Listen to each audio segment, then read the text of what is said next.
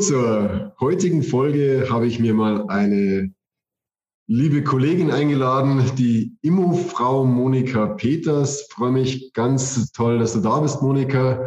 Ähm, Monika, möchtest du einfach mal ein paar Sätze zu dir sagen, wer du bist, was du machst? Ja, Markus, erstmal vielen Dank für die Einladung. Das hat mich sehr gefreut.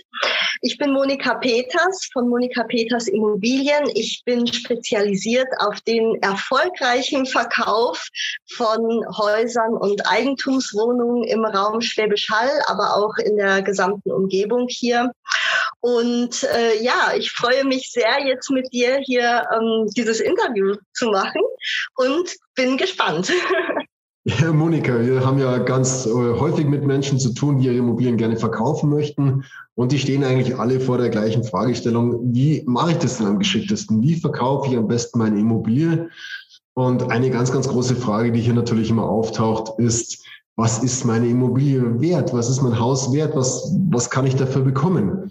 Wie gehst du hier an die Sache ran, wenn es um die Werteermittlung geht? Mhm, genau. Also vielleicht ganz wichtig äh, am Anfang einmal zu klären. Ähm, es gibt, äh, es gibt zwei äh, verschiedene Preise bei einer Immobilie, sage ich jetzt mal. Es gibt auf der einen Seite den Verkehrswert. Äh, dieser Begriff ähm, war wabert auch immer wieder äh, durchs Internet. Und dann gibt es den Marktpreis auf der anderen Seite. Ähm, ganz kurz zur Erläuterung des Verkehrswertes. Ähm, der Verkehrswert wird äh, in der Regel durch einen äh, öffentlich bestellten Sachverständigen errechnet. Und ähm, das ist ein Wert, der ähm, in bestimmten Situationen gebraucht wird. Ähm, zum Beispiel, ähm, wenn es um eine Immobilie geht, die in einem, äh, die in einen Scheidungsfall äh, ver verstrickt ist, oder bei einer Erbengemeinschaft zum Beispiel, oder auch bei einer Zwangsversteigerung im Falle einer Insolvenz äh, und so weiter. Da ist der Verkehrswert äh, wichtig und wird da herangezogen.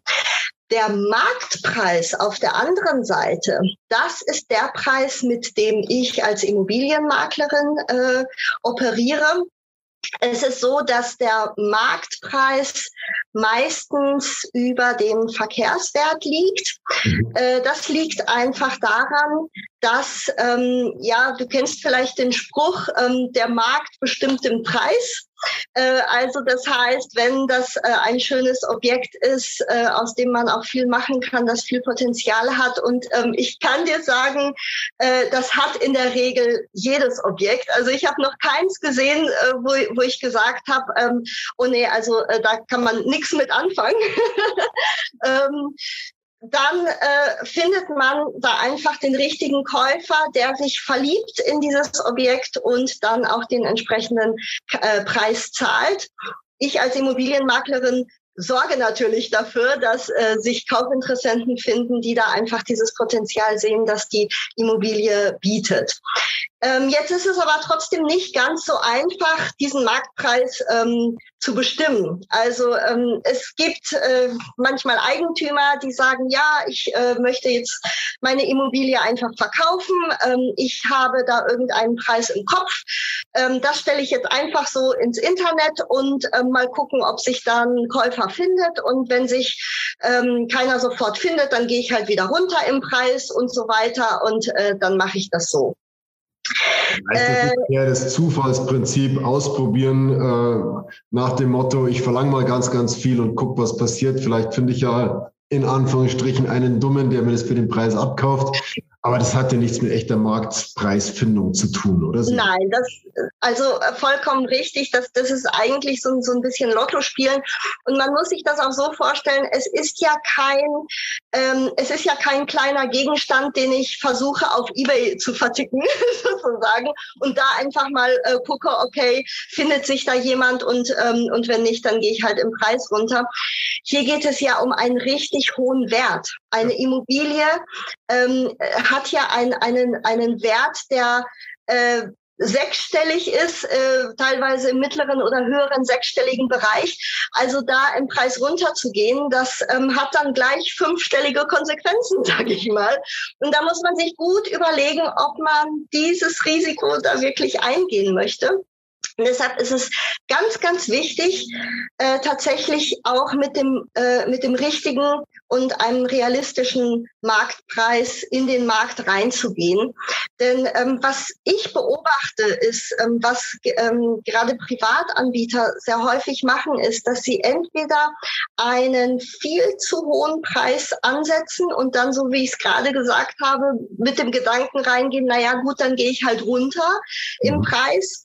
Ähm, die Konsequenz ist allerdings, ähm, also äh, die Käufer, die beobachten den Markt ja auch über längere Zeit. Das ist ja keine Investition, die man über Nacht tätigt oder, oder einfach ad hoc mal sagt, ach, kaufe ich jetzt mal hier ein Haus, ähm, sondern so ein äh, Immobilienkäufer ähm, überlegt sich natürlich, was er haben möchte schaut, was für ein Budget er hat, dementsprechend sucht er nach oder im Rahmen dieses Budgets. Hm, da kann es sein, dass die Immobilie dann einfach schon die ganze Zeit rausfällt. Der Käufer sieht die Immobilie aber vielleicht trotzdem ähm, und sieht dann eben auch, aha, okay, die Immobilie ist ja jetzt schon recht lang äh, irgendwie auf den Portalen und ähm, jetzt äh, ist da auch schon der Preis runtergegangen. Ich beobachte mal weiter, ob der Preis noch weiter runtergeht. Es gibt auch Käufer, die dann ähm, einfach die Immobilie besichtigen wollen, aber nicht, weil sie ein tatsächliches Kaufinteresse haben, sondern weil sie erstmal selber für sich ausloten möchten, okay, wie sieht das denn aus mit den Preisen und den Immobilien ähm, und so weiter. Das heißt, dass, dass so ein Eigentümer, der da also selber rangeht, dann oft mit einem ganzen Wust an Besichtigungsinteressenten zu tun hat, die aber keine Kaufinteressenten sind. Er geht dann immer weiter runter im Preis. Die Kaufinteressenten, die es vielleicht tatsächlich gibt da draußen, sehen das und fangen an, daran zu zweifeln, an dieser Immobilie zu zweifeln und sagen, okay, die ist jetzt so lange auf dem Markt, ähm, der Preis geht immer weiter runter. Es scheint sich niemand dafür zu interessieren. Wahrscheinlich ähm, ist da irgendwo ein Wurm drin und ich lasse da auch mal die Finger davon. Ähm, das Resultat ist, dass solche Immobilien dann meistens weit, weit, weit unter dem Marktpreiswert sozusagen ähm, weggehen, äh, beurkundet werden oder im schlimmsten Fall sogar gar nicht äh, verkauft werden. Das ist natürlich nicht im Sinne des Eigentümers. Was kann denn der Eigentümer tun, um dieses Prozedere, um diesen Fehler zu vermeiden? Äh, ganz ehrlich ähm, einen Experten sich an die Seite holen, weil man da einfach viele, viele Fehler vermeiden kann.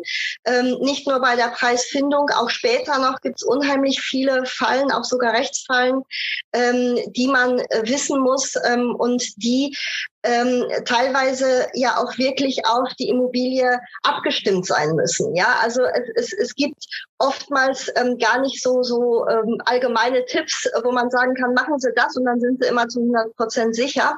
Nee, das geht nicht, denn ähm, jede Immobilie ist so individuell, das ist unglaublich und das ist aber auch das Spannende daran. Deshalb liebe ich meinen Beruf ja so sehr, weil das ähm, einfach unheimlich viel Spaß macht, da immer zu sehen, okay, was ist das für ein Haus, was ist damit los? Und dementsprechend ähm, ist es auch nicht ganz so einfach mit dieser Marktpreisfindung. Man muss als allererstes natürlich den Markt kennen, beziehungsweise den regionalen Markt auch kennen.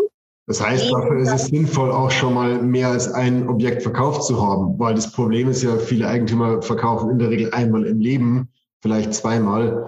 Und äh, das kommt mir jetzt gerade so in den Sinn, wo du sagst, äh, ein Experte, ich meine, das ist der Job des Experten, äh, das ist ja. Routine. Das heißt, äh, ein, ein Experte verkauft routinemäßig eine Obje ein Objekt nach dem anderen und ist ja. da natürlich viel tiefer drin. Das leuchtet mir ein. Auf jeden Fall. Und da hast du jetzt gerade auch nochmal was ganz Wichtiges angesprochen. Ähm, also es kann natürlich auch sein, dass ein Eigentümer schon mal irgendwann eine Immobilie verkauft hat. Ähm, es ist nur so, äh, ein Verkauf von vor zehn Jahren ist was vollkommen anderes als jetzt. Ähm, auch die Käufer haben sich geändert. Die erwarten tatsächlich auch mehr. Ähm, und äh, auch die Preise ändern sich. Also gerade jetzt äh, in, in der ganzen letzten Zeit ändern sich die Preise unheimlich schnell. Äh, und äh, da muss man wirklich den Überblick behalten und muss auch wirklich ein, einen breiten Überblick äh, behalten. Also das reicht nicht, dass man einmal da in einem der bekannten Portale reingeht, ähm, sich da anschaut, okay, ähm, da ist äh, ein Haus, äh, es steht in der gleichen Stadt und ist ungefähr genauso groß wie Mainz. Das funktioniert nicht. Ähm, es gibt so viele Parameter, die berücksichtigt werden müssen. Ähm, es ist nicht nur die Stadt selber, es ist ähm, teilweise äh, die Straße. Manchmal ist es sogar entscheidend, ob, da, ob die Immobilie auf der linken Straßenseite oder auf der rechten Straßenseite ähm, äh, dieser, dieser Straße steht.